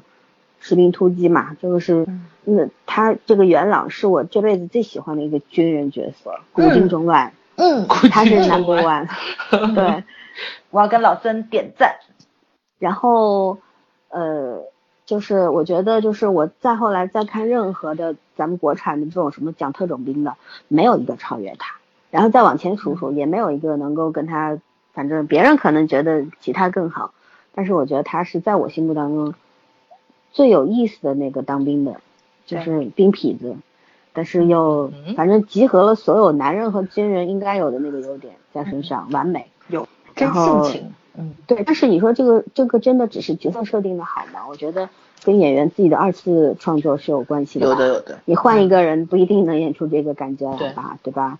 对对。这个是后来看了《爱有来生》。那《爱有来生》是那个徐兰的小说，是一个短篇小说，叫《银杏银杏》改编的。银杏银杏改编的。对。徐兰的作品是这样，就是他氛围写的非常好，但是文字，嗯嗯，无法形容，不能说不好，也不能说好，但是他那个文字的组合非常非常巧妙，我觉得很特别，在这个世界上属于。所以于姐姐很喜欢他呀。于姐姐看完之后就是那个怎么说来着？特别小众的一类作家，我也蛮喜欢他的。对。然后段奕宏把这个作者，呃，不是把这个作者这个写的这个人物写演的实在是非常到位。我当时我看这个演员表的时候，一看啊，于他演的，对啊，男主居然是他，男主角了，我有点惊讶，你知道吗？就觉得怎么他能演好吗？就有这种感觉。然后当我很有信心吗？是，然后看完之后觉得是服气的。嗯，长成这样也能演出来，哎，确实确实确实，对，是啊。妈最近在看那个《海上梦府》，已经看了不知道多少遍。嗯，有他，有陈冲，还有曾江，好像。哦。所以说，所以说，我觉得这个是我之所以喜欢他的原因。其实我不太愿意去了解演员的这种私生活，我对他们的娱乐八卦我都不清楚的。他是没有什么八卦的。我是因为特特特别喜欢新闻，我都不关注啊，就是我是看脸，我是刻意的去保持这个距离的，我不愿意去知道明星在角色之外的那些事儿，都基本上都是道听途说，别人说了，嗯，有些时候再再去看一微博上看一看啊，到底怎么回事？因为我不太有时候你说口口相传的事儿，总总你你说给我听，我再传给下一个人，可能就不一样了。所以我得自己去证实一下，看看啊，他说的是不是真的，就这样的，偶尔了解一些。但是我基本上只看作品，或者是看综艺。你看你们这两天疯狂看综艺，我也不看综艺，我也不想看。反正我觉得我 这个人怕综艺入坑，你知道吗？觉得啊，一个是一个是这个，还有一个是我我喜欢细水长流，就就觉得慢慢看嘛，有机缘巧合情况下能看到就看喽。对吧？但是你让我天天盯着刷，我觉得很容易就 就这热情给刷完了。嗯，所以这就是我为什么？对为什么一直是被称为博爱粉的原因，你知道吗？我从来不啊出来。嗯，等他出新剧的时候，你再拿出来看一看嘛。你看那谁，我试过不就是吗？我嗯试过我我嗯以前喜欢的那个，我第一个喜欢的韩国明星，我就是三天多三天三夜都在看他的综艺，看他的剧，你知道吗？就是来回看看过两三遍。张根硕，知道吗？后来就谁呀？就没多久就张根脱粉了，硕，哦哦哦哦，就就他最多一年吧，就觉得这个热情就烧光了，就我不是很愿意去做这些事儿，就就觉得你说啊，你得给我搬锦旗，我绝对能爱一辈子。那不一样，人跟人不一样。房他住得下嗯？嗯嗯，我这个人属于属于就是我自己知道自己这个 喜欢一个人的嗯时间有多长，他有时限，所以我把它拉长森森是一点吧。那种如果有浓度的话就，就就不能，就是说一杯倒不能稀释，稀释的话可以久一点。嗯，我是只要不犯大错，我对我都能包容的。我不说我也是而且我是那种喜欢的反反，复复去倒的你早儿说的其实都一样，我也是不会出坑的人，嗯。我永远就是我喜他出戏我还要看，对吧？对他，嗯。他演戏我还是看，我还是喜嗯欢他的，但是我从来不浓烈，嗯。所以我我想了半天，我想不出该特别只说一个该说谁，就是嗯。这种。但是我自己定的规则，我死呃我跪着也要说完，对吧？就这样。所以我跟你说嘛，就是我在我入坑之前那个时候，其实我是最热情的。但是我入了坑之后，其实你看我很淡然，我就说他们两三句话。嗯我那天怎么形容你？对我说你现在是是一条嗯是一条蜈蚣，横卧在各个坑上，好几个坑里。是我跟你说啊，那个谁，那个圈圈，他再拽着我去看李易峰，我就觉得我会入坑，因为李易坑说话太对我胃口。李易峰，李易峰说话太对我。李易峰绝对是一个坑，我跟你讲，对他对对他如果对我他胃口他不许说他说完了综艺，我死掉了。不许说，不是。李易峰现在要参加一个那种真人秀，我就死掉了。他不会参加，他不会他不缺钱，你知道吗？没有，你知道那天他很贱的，就是我们我不跟你说，你们说那个有三道题嘛，就什么三十六计三点六个亿，然后三十六岁哦那道题，嗯。嗯。然后就大家就选项，然后就说到三点六个亿的时候，有的男生就说会怕三点六个亿，怕这个女生她有钱了，然后说就算你们俩有真爱，然后万一比如说他出门被绑架，然后李易峰就说三点六个亿就要被绑架，然后 大家都看着他，他真的是很迷茫的看着大家，对啊，你知道那种。因为他去年我看了一下，他去年福布斯中国那个明星排行榜他排第九哎，嗯，有钱人，有钱人，嗯。对。对，然后我就觉得他当时那个表情真的很想打，，OK，拉回来。后来我后来不说第三轮儿 收，第三轮儿。好了，可以说说第三轮了，啊，第老三这次你你先说。我压轴吧。对你我说吧了，我我压轴，我压轴，我压轴。第三轮我们两个都不会花痴了，所以很快的。嗯好吧，那我先说。嗯我我已经想了，从一开始要说这个事情的时候，我就想好这个这个这位终极这个先生，我一定要说费玉清。所以哎，这我这我妈的，有是我妈的心肉，好哦，有品味，是真的有品味。对啊，你知道为什么？其实我前些年费玉清前些年每年都会年末的时候，他一个蔡琴一个，两个人分开两天，在上海那个大舞台就是开演唱会。那我这两个人呢，我都会去看。今天听你，三十号听你的，三十一号听他的，就这样。就是我不知道，我觉得费玉清虽然比我老很多，但是我我小时候真是听着他的歌长大的。然后好像这么多年他也没变老，感觉就一直这个样子。曾经就是二三十年前是这鬼样子，现在还是这鬼样子，啊，对他然后也没有真的没怎怎么变。嗯，嗯，是，然后因为以前我看过他和他哥不叫张飞嘛，张飞大胡对子，对对嗯，他们俩有合作过一些综艺，台湾的综艺。对曾有一段时间，我我还蛮喜欢看那个台湾的综艺的，因为很逗嘛。嗯，然后就是看这个，然后他他跟他合哥合作的，我那时候开始特别喜欢他。我觉得这个人是多有智慧的一个人啊，就是、哦，对的对的，他们家三兄妹都很这种，而且都我觉得爹妈培养的。对对他不会说去说为了顺应什么潮流去去自己，他很坚持做自己。他三十年前这样昂着头唱歌，他现在还这样这样子。对，整天就是脖子给吊在那儿的那感觉一样。然后最近好像，呃，上周我看那个那个中国新新歌声的时候，他来就中秋节那一期，他来唱了一首歌。那个，哎呀，忘了名字了。然后就是，就是浮云散啊，什么什么，就那首歌。但是觉得声音稍微有一点点嘶哑，我不知道是，嗯，生病了不舒服，还是说年纪大了，嗓音有点声带有点松。对，咱这边气候不好，应该是嗓子干。嗯，对，所以说我还蛮难受的，心里面。保持这个状态已经很好了，是真的已经很好。对，对我当时想的是就是。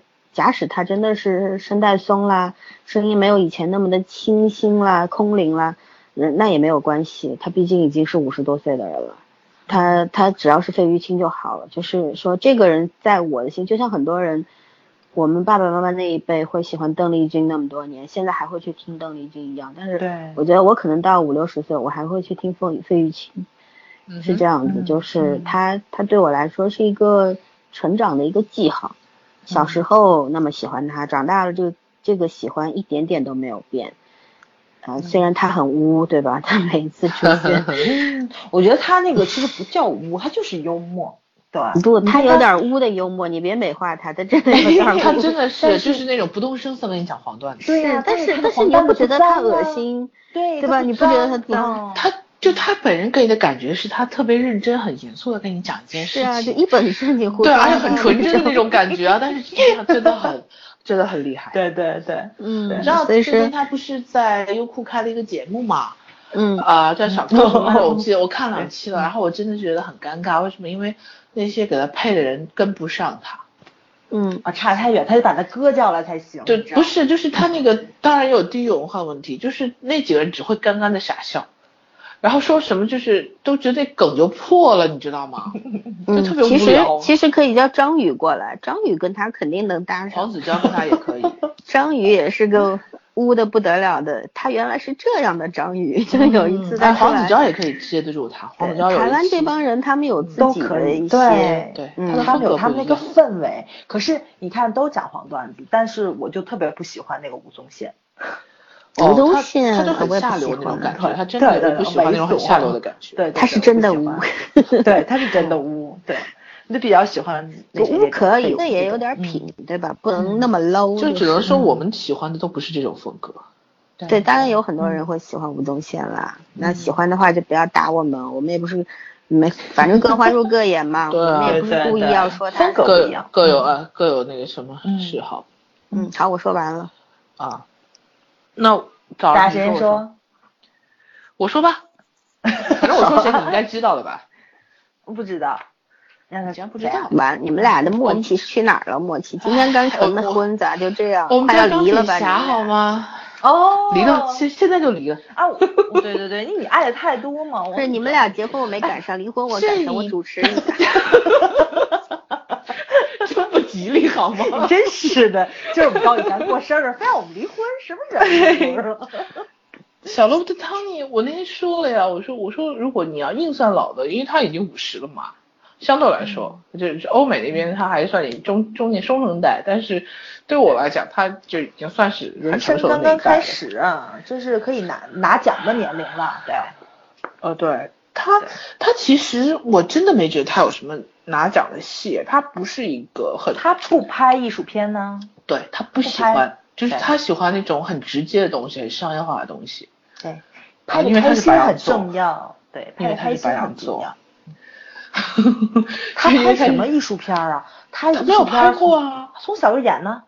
他五岁童星出身，五岁就开始演戏了。对啊，对啊。他在艺术片的片场待的太多了，好不？哎，不要提他黑历史，他本人不喜欢提，自己不说了。然后他其实就是那种怎么说呢？成名太早吧，成名太早，然后家庭环境可能在这个圈子里面，所以呃，就他应该属于老美很喜欢那种，就是年轻时候走过弯路啊，然后浪子回头金不换啊，就是又走向人生巅峰那种。美国人很喜欢他，应该是这个，就是嗯，美国梦。对对对，就就美国人很吃这套，美国人不喜欢从小到大都很优秀的孩子，不知道为什么。呃，所以我看了一下他的主要的戏里面，大概就卓别林算是比较中间的吧，不算很艺术，也不算很商业，那个还被提过名。对，然后，十二宫算是算是商业，其实十二宫虽然那个比较偏锋，但它其实是商业的片子。那钢铁侠复联就不要说了，这这太商业商业化的，尤其他早年的拍的那些浪漫爱情片非常好看。呃，他拍那个卓别，就是不是卓别林？福尔摩斯和大侦探福尔摩斯嘛，他不是跟 Judy Law 他们俩合作嘛？哦，那个片子拍的也挺可爱。这，呃，说白了，小罗汤汤尼真的是凭长相征服我的，就是毛茸茸的大眼睛啊，对他眼睛真的很漂亮，很漂亮，就是能把人看进去的那种漂亮。哎，你就喜欢眼睛漂亮的男生？哎，其实我也是。对啊，对对 对。刚想吐槽一下，不对，我也是不能吐。李易峰不是，嗯，脑子取胜，嗯，对对对，我到年纪了，年纯凭颜值已经不行了，嗯，其实就这样，其实我有一个人没有说，我待会儿待会儿到最后，我就把剩下三个没有说的人我扫一遍好了。好啊，嗯，那你就结束啦。嗯，我对他没有什么其他，他真的是特别适合钢铁侠，我想不出来第二个人比他这么适合天生的钢铁侠，这个嘚瑟劲儿啊！你想想钢铁侠那张脸，就是整个弄在头盔里面只有一双眼睛的时候，那就是我的全世界。什么都没听见啊？我说我什么都没听见。又卡住了吗？没卡住，没卡住。我是 调侃你啊！我吓我一跳。真的真的，我真的觉得那双眼睛太迷人了。嗯。嗯，然后就没了。他确实是没有什么很特别的地方，但是我希望他就这样宵夜下去吧，我一点不介意。嗯，然后就到我了。嗯，你收尾了？对，我收尾吧。嗯，这是一个六十年代的处女座，六四年九月二号，基诺里维斯，我了，都是处女座。哎，我发现我们两个明显是两种长相风格的人。对，哎，你发现了吗？除了汤姆哈迪，就是我大部分喜欢的男。汤姆哈迪也是瘦长脸、长眼睛，但不是，对，他是杏眼儿，他是杏眼儿，对，杏眼儿，他也是瘦长脸。对对，像基诺啊、高以翔啊，他们他们都是鹰眼，朱元也是。对，我就特别喜欢哦，那个陈伟霆也是。对，陈伟霆这种眼睛的但是陈伟霆的眼睛我还能接受，但是但是那个谁就是高晓阳的那种眼睛不是我最喜欢的类型。不要说，我妈又要跟我说不安分了。桃花太多。对，基诺里维斯是因为九四年的生死时速我喜欢的他，然后九九年的黑客帝国我就无以自拔的喜欢他，就是喜欢到怎么说呢，就是。开始去扒这个人生平的这种地步，因为我觉得九十年代时候我还是一个挺乖的孩子，我那时候更多的喜欢还是音乐方面，比如说像张国荣，比如说像张智霖，比如说像像像谢霆锋，对，像谢霆锋，他们三个人就都是处女座，不活了。就他们三个人，我都是因为音乐喜欢的他们。就是我可能就虽然跟我爸去看去看港片儿，但是很多时候在电影院里面小嘛，也不见得很多场面都能看得这么的齐全。就大部分我都是因为歌曲喜欢上的这些人，比如像谢霆锋啊、张爱玲啊，然后我觉得他跟我妈说，现在音乐是真的不景气了，对，音乐差好多，唱片不行。嗯，对啊，全是真人秀，真人秀全部唱老歌，有什么意思？对。所以说，基诺里维斯可能是真正意义上，我是因为就是电影，就从头到尾都是因为电影入的坑。入完坑之后，我才发现原来他也很喜欢音乐，对。然后呢，然后他的长相又很符合东方人的审美，然后因为他有中国血统。基诺里维斯是不是有乐队啊？对他有乐队，叫叫什么星？什么星？幸运星是什么的？对，有点印象。重金属还是重？对，他对他好像是就是摇滚乐，对，嗯嗯，然后对他有多国混血嘛，八分之一的中国血统，然后我发现为什么喜欢他呢？我还比较喜欢东方化，长得比较东方化的这种男性，然后他很喜欢摩托车，然后我也很喜欢，尤其是就是成名之后吧，我觉得挺好的，他没有过多的去拍商业电影，就是他咖位已经到了，但是他没有往那条路上去走，他。更爱去演那种低成本制作那种独立电影，然后也是那种不太注重金钱的人，像他连自己的房子都没有，就是不是说没有能力买呀，他一直住在汽车旅馆里面，我觉得我也不知道，就是他是怎么去思考的，可能他就喜欢就这种自由的生活方式吧。然后那个就是大部分的时候，就是记者跟踪他的时候，他都穿的跟流跟流浪汉一样，然后蓬头垢面的，然后就随地而坐，就能买个汉堡在路边啃起来的那种。然后就就好像说有一年他过生日嘛，被记者拍到，他就在路边给自己买了块蛋糕吃。这吃的碰上影迷了，他就把蛋糕拿出来跟跟跟影迷一块儿坐那吃。哦，我觉得很有意思，还是很生活化的这么样这么一个人。对对对，尤其是他的怎么说呢？嗯，就是事业上虽然很顺遂，但是生活上并不是这么的怎么说呢？就是平顺的那种人生。对对，就是嗯，经历的悲惨的那种事件太多了，比如说。有相爱的女友，嗯，在迎接新生命的时候，就是说女儿出生的时候，女儿就去世了。然后那个啊，嗯，这么对，对他就是说他女儿生出来的时候就是一个死胎。对，就就是您已经做好迎接一个新生命的准备，但是这是一个很悲伤的故事嘛。然后没有两年，他女朋友发生车祸去世了，然后就是家里的亲人也相继离世，然后他。他很疼爱他妹妹嘛，因为他父母离婚，所以他很疼爱他妹妹，感情非常好。妹妹得了白血病，所以所所所以可能经历的事情非常多。然后他又信佛，所以我觉着可能他对金钱上的那就那种不在乎就比较明显。他是施大于受的那种人，你就比如说像那个《黑客帝国》，百分之七十的收入他捐给了医院，医院是专门就是那种专门治疗白血病的医院，他捐给了医院。我估计跟他妹妹可能就有关系。然后就是拍《黑黑客帝国》的时候，就是因为那那部片子替身比较多嘛，好像是十几位。他那部片子他拍完之后，他觉得这些人都帮过他，给他很大的一些支持，可能陪陪他去对打什么练的这种。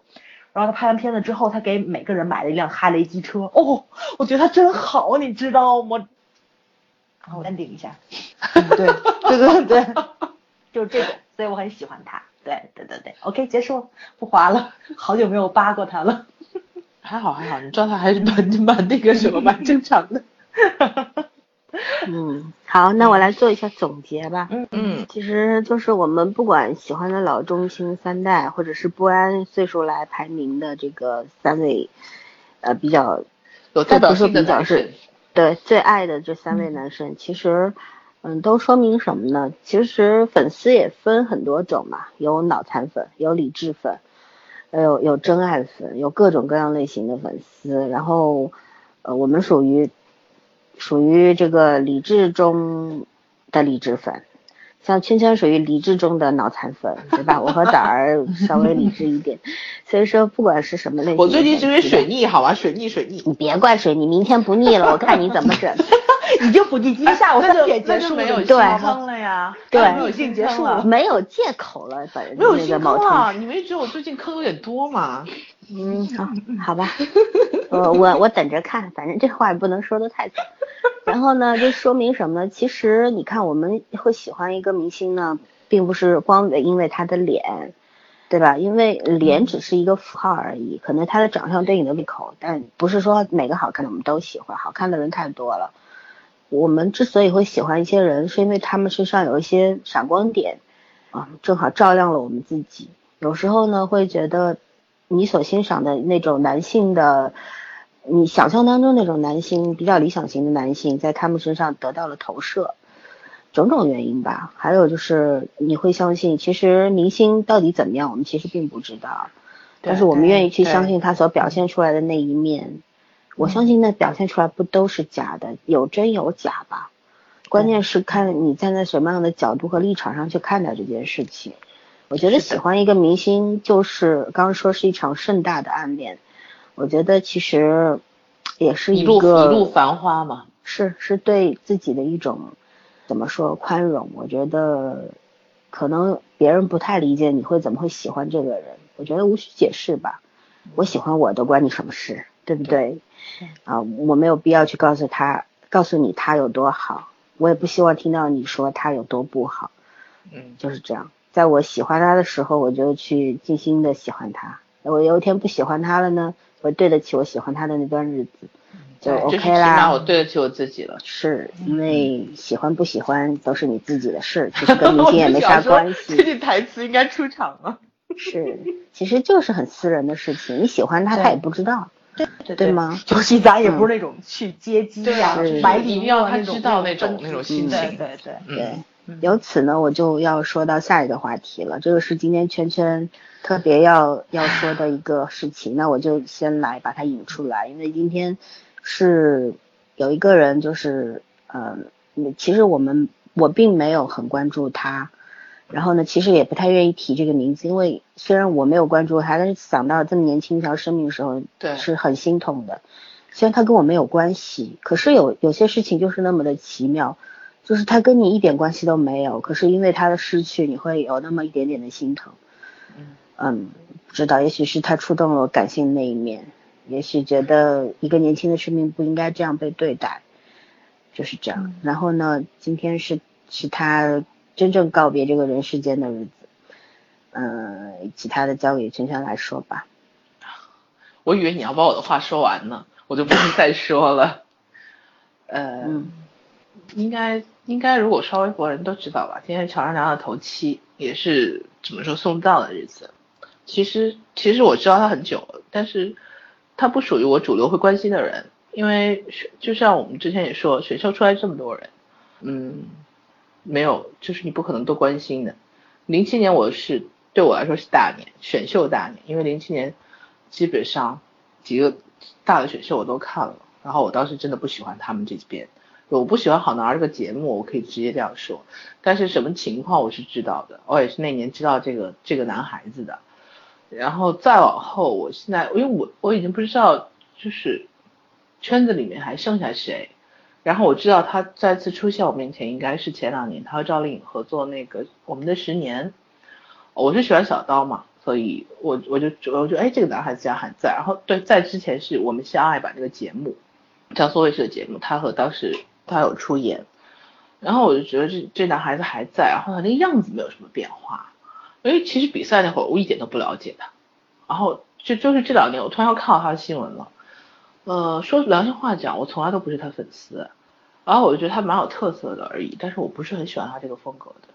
但是上周嘛，今天头七的话是上周末，他和莫希文出来的时候，嗯第一反应是很震惊，因为他还有一个月才三十，呃，才三十岁，不是，啊，还有一个月是二十九岁，啊，二十九岁，对他小，他八八年的。然后就是他还没有到三十岁，我觉得太年轻，太意外了，而且还不是说怎么说，嗯，他也他这种算非正常死亡吧。嗯，反正是，反正是，我觉得我到现在就觉得这个人，嗯，我现在想起来我还有点懵的状态，就是有点不太相信他，呃，他他不在了。然后我这两天也看了很多，就是刷微博看粉丝就跟他讲说，说觉得当年同期的李易峰啊、井柏然啊都已经红了嘛，然后说其实他可能熬一熬也快了，但是没想到没有熬没有熬到那一天。啊，我只是想说什么呢？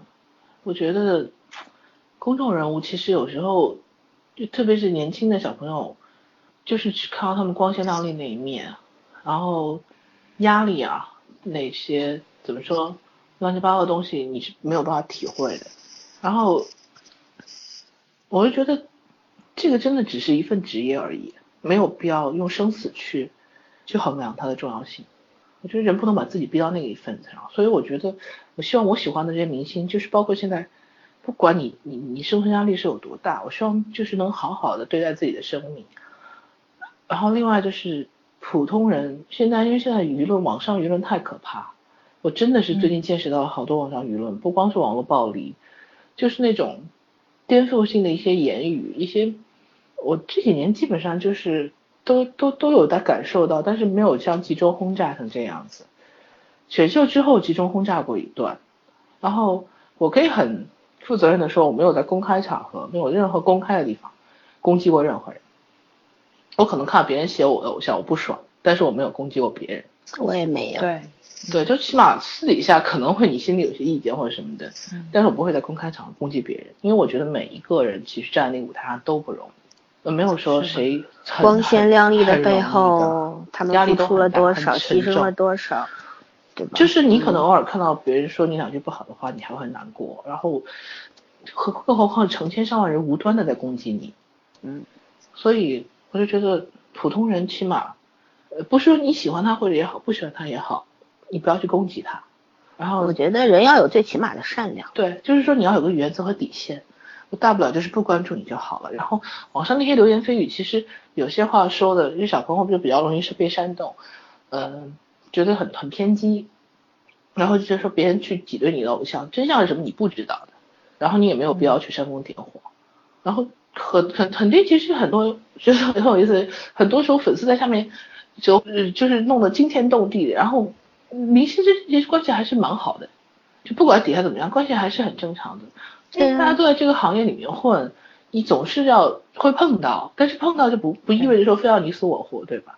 对，他们比较熟悉那种游戏规则。是你想，我想起来当年八十年代的时候，哥哥和谭咏麟、谭校长之间，其实这个是真的是不，其实我其实我听到过一些事情，其实他们俩私下关系很好。对，而是粉丝闹得非常恐怖，然后搞得两两个人都不得不退出，对，或者怎么样。尤其是哥哥，嗯，怎么说呢？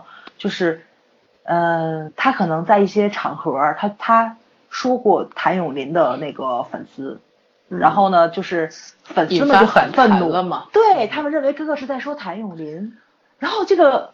很很很郁闷的是，哥哥其实也不是说去攻击粉丝，他的意思就是说什么呢？就是你们粉丝不要再多管闲事，说白了就是。也，然后他去维护了自己的粉丝，他说了，就是他很公平的说，挑事儿的不是我的粉丝，我的粉丝只是反击了而已。他他说，呃然后他也说了，我的粉丝维护我很正常，因为我是他们的偶像。但如果他们做错了什么，这事儿确实得我来背，因为我是他们的偶像。我觉得他说的话其实挺对的，但是在。一些媒体跟一些粉丝的嘴里，这事儿就不对，就是你就骂谭咏麟了，那又不行，这事儿就就就就升级了，就对。所以这么多年过去，有一些不是说全部啊，有一部分愚蠢的粉丝还是在干这些事儿。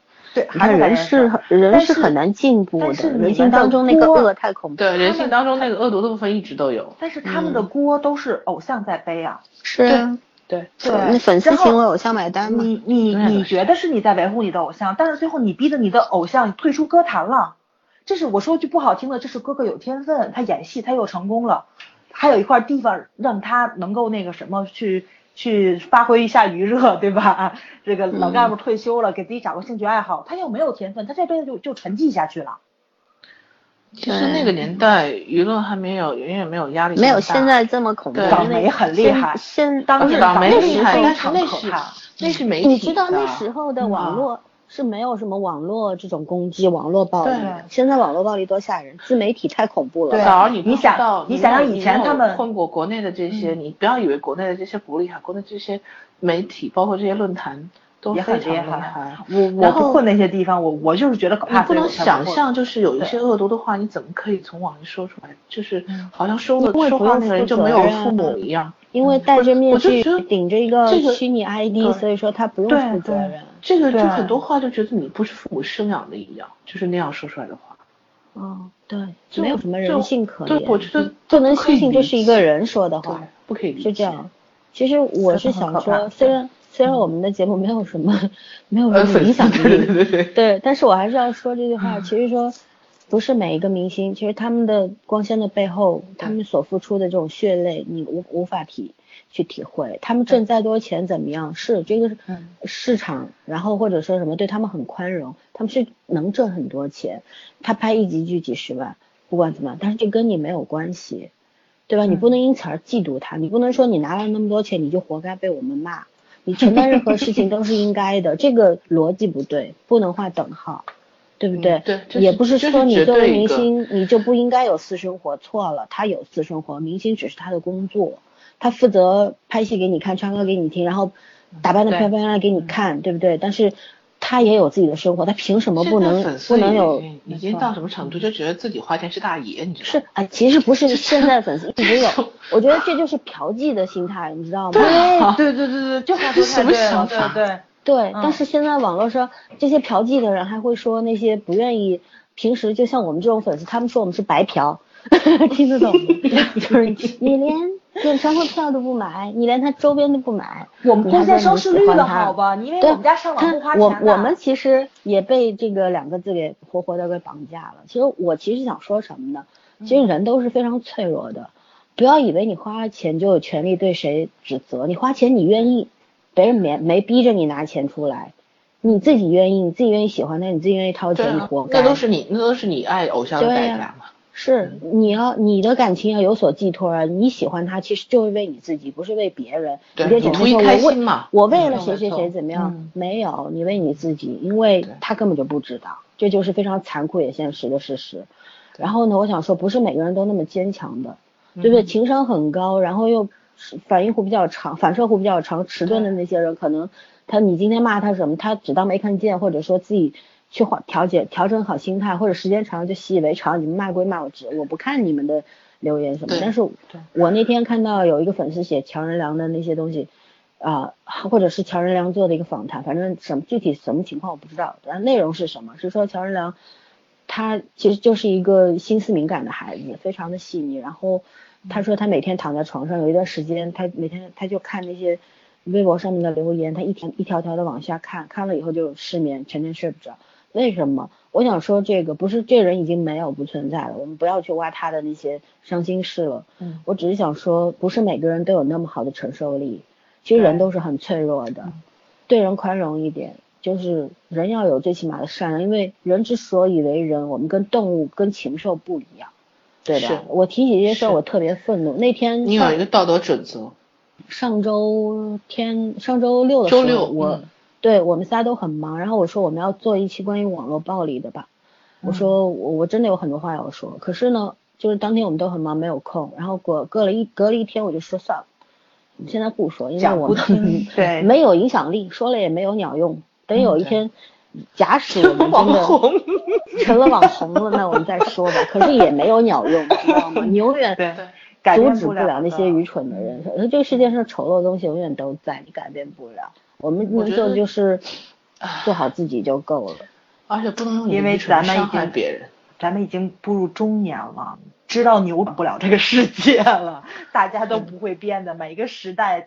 都是一样。我是觉得 人不可以这么没有道德底线。但是事事实上，很多人就是有你想象不到的那种阴暗和丑陋。对，就是张国荣跟谭咏麟那一场混战，就是真的已经上升到大打出手，甚至说就比如说往家里面寄寄那种恐怖信件，你想那因为对，你想现在不用寄到人家家去啊，现在在网络上直接可以给你干起来，直接说你，你都不能回嘴。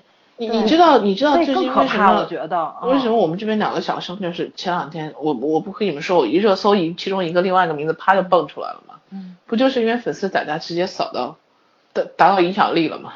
嗯，有意思吗？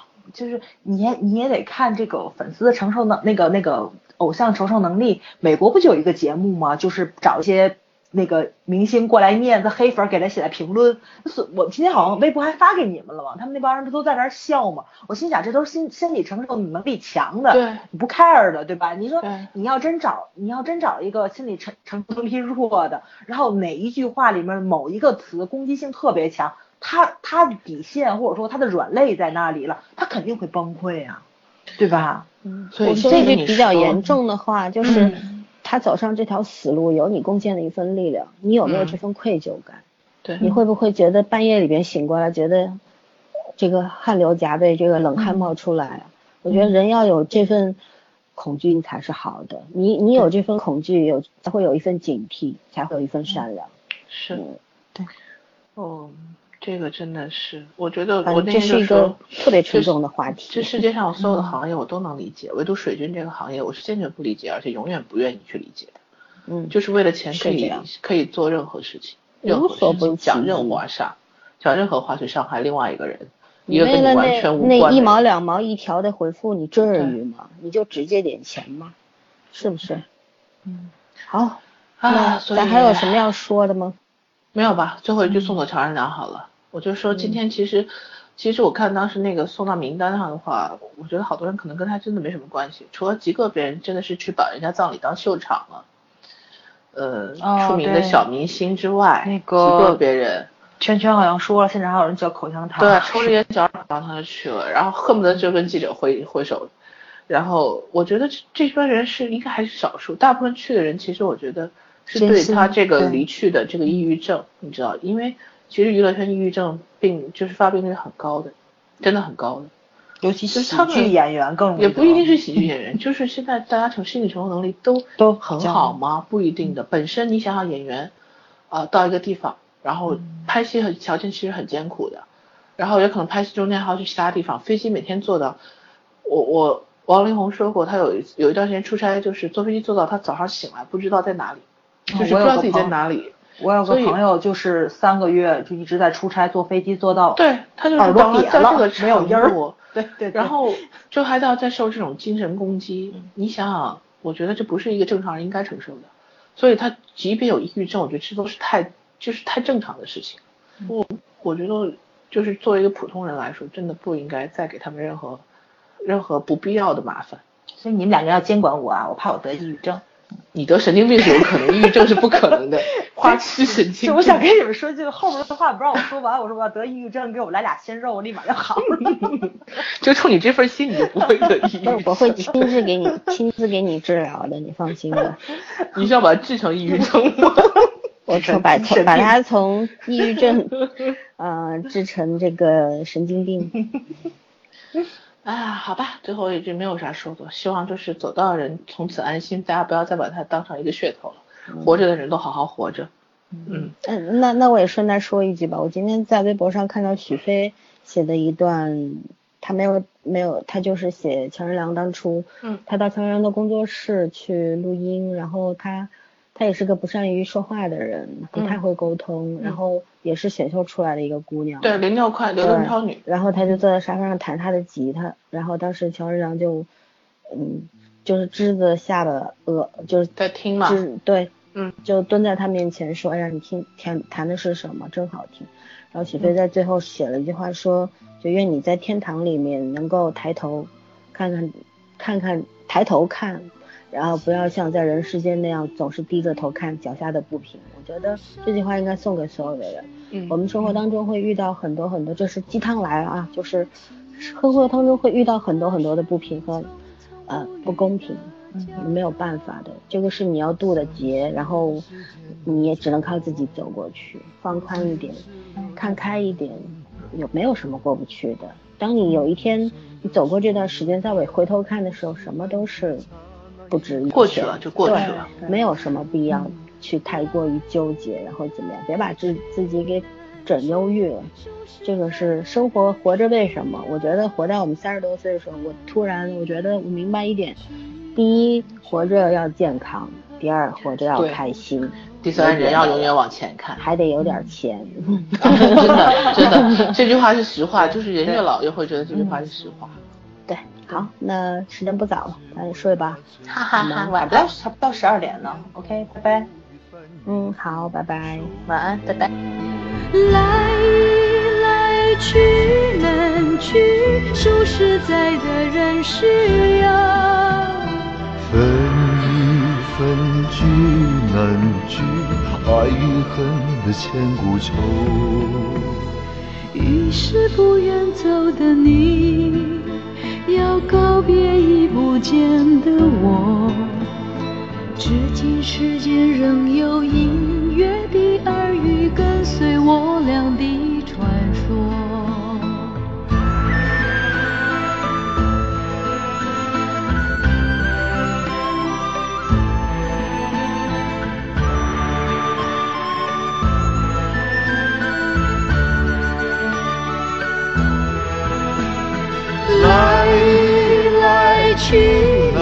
去，数实在的人是有。分一分聚难聚，爱与恨的千古愁。于是不愿走的你，要告别已不见的我。至今世间仍有隐约的耳语跟随我俩的传说。滚滚红尘里有隐约的耳语，跟随我俩的传说。